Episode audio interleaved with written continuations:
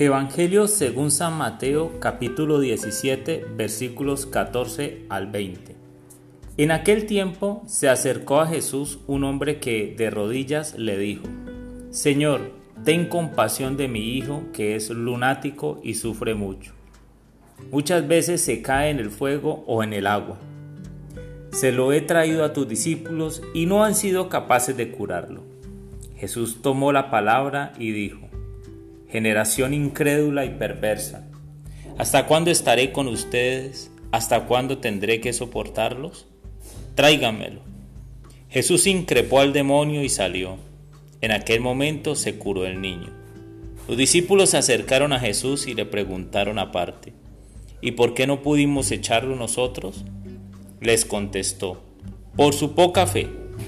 En verdad les digo que si tuvieran fe como un grano de mostaza, le dirían a aquel monte, trasládate desde ahí hasta aquí, y se trasladaría. Nada le sería imposible. Palabra del Señor.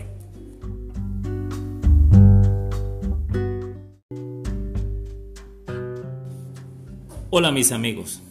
Hoy un hombre o discípulos no lograron realizar y efectivamente, con autoridad, el hombre de la historia fue liberado.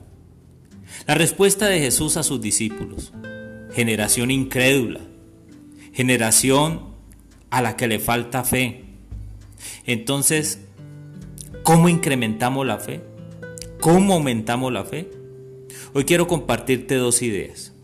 La primera, oración de adoración. Es decir, contemplar a Jesús, amarlo, disfrutarlo hasta lo profundo de tus venas, de tu sangre y de manera especial la adoración en la Eucaristía.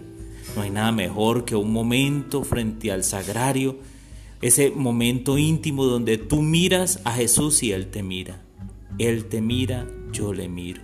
Una mirada de amor donde solo nos encontramos los dos. Esta oración de adoración nos permite día a día acercarnos a la comunión con Dios.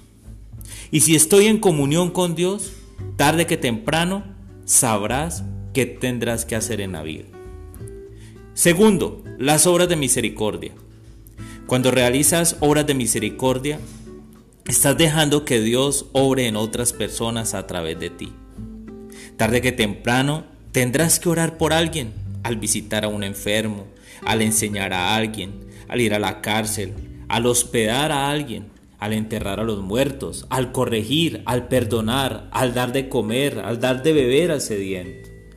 La combinación de estos puntos, la oración y las obras de misericordia, harán de tu vida espiritual dinamita.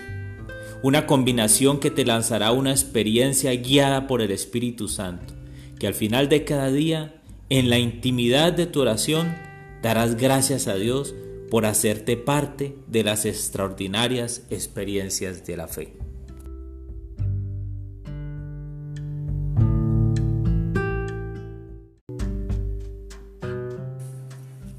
Jesús, hoy quiero pedirte de manera especial por las personas que escuchan este audio. De la misma manera que mi vida de oración en familia con mi esposa nos llevó a esta experiencia de fe de grabar este mensaje todos los días. Hoy quiero pedirte por las personas que escuchan este audio, para que les lances a una experiencia de fe. Dales la oportunidad de orar por alguien. Lánzale, Señor, que tu Espíritu Santo les lleve a esta bendición, para que ellos perciban que tú estás con ellos si tú les das esta oportunidad, ellos escucharán que tú les estás llegando a ella. Bendíceles, Señor. Acompáñales y aumentales la fe para que rompan toda barrera, todo muro que no les permite ver las bendiciones de la fe cuando oran por otras personas. Amén.